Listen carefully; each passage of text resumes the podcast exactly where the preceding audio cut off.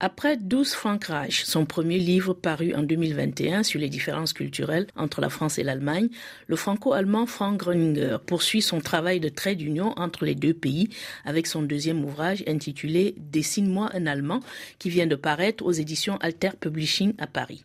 L'auteur veut déconstruire les clichés et comprendre les stéréotypes entre les deux peuples en donnant la parole aux enfants. Explication. En fait, c'est une sorte de collection de toutes les questions qu'on m'a posées depuis que je vis en France sur l'Allemagne. Donc, pourquoi vous mangez ça? Pourquoi vous faites ceci? Pourquoi vous attendez au feu rouge, etc. Et je me suis dit, je vais essayer d'aller au fond des choses et essayer de répondre à ces questions pour voir s'il y a que des clichés ou s'il y a vraiment un fondement. C'était ça mon point de départ. Et vous avez choisi de faire répondre des enfants et des adolescents entre 5 et 15 ans. Pourquoi le choix de ce public si jeune? Parce qu'en fait, les enfants ne sont pas encore conditionnés par notre société, par euh, les clichés, par le narratif qu'on donne dans notre pays. Et je me suis dit, je vais d'abord interviewer les enfants dans les deux pays pour voir ce qu'ils me disent ou ce qu'ils me répondent à ces questions-là. Et après, je vais donner une réponse plus scientifique, entre guillemets, pour montrer que, en fait, finalement, les enfants sont très ouverts et c'est le fait de vivre en société qui nous conditionne et qui nous donne des clichés en quelque sorte. Et comment ces enfants perçoivent-ils les Allemands et les Français? Bah, ce qui m'a surpris, mais agréablement surpris, c'est qu'au début, je posais la question pour faire un peu un, warm-up, comme on dit. Je posais la question, alors c'est quoi être allemand, être français?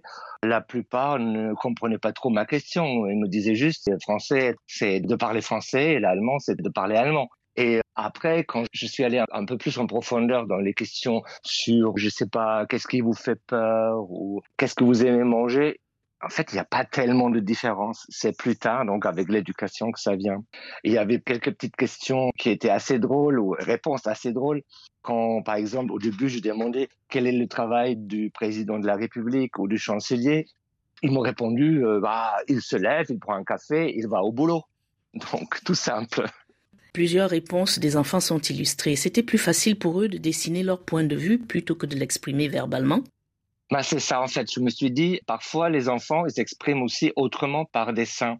Donc, j'ai dit, tu peux me faire un dessin en plus des réponses que tu me donnes.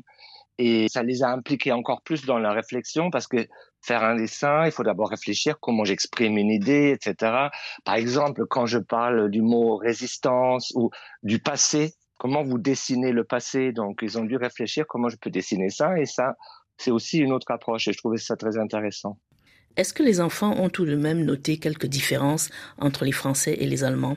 Chez les enfants, pas trop. Mais en fait, ça vient plus tard. Et c'est justement ça, je pense, qui est important de souligner. Parce qu'après tant d'années euh, d'amitié franco-allemande, on souligne les choses qu'on a en commun. Il faut vraiment montrer maintenant qu'il y a des choses très différentes. La culture nous a marqués de façon très différente.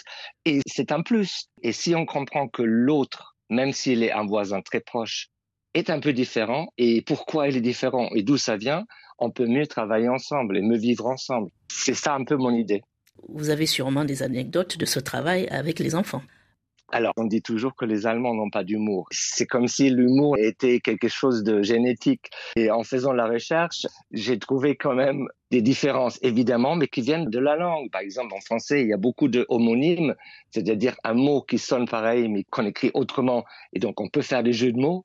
Ça, c'est vraiment l'humour à la française. Alors qu'en allemand, il n'y a pas ça, parce que chaque mot a un autre sens. Donc, euh, on fait un autre humour. Et donc, c'est pour ça, c'est très difficile de traduire des blagues. Mmh. Ça, j'avais beaucoup de mal à traduire les blagues des enfants, parce que, par exemple, il y a un enfant français qui me dit, c'est quoi le plat préféré des arbres? Il répond, le millefeuille. Impossible à traduire.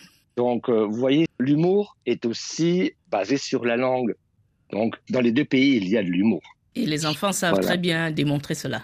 Bah parce que eux, ils se rendent pas compte qu'on rigole de ça, mais on peut pas le traduire. L'enfant qui m'a dit le millefeuille, euh, le plat préféré des arbres, ils se rendent pas compte qu'en allemand, le millefeuille, ça n'existe pas. Donc je ne peux pas faire euh, la traduction de la blague.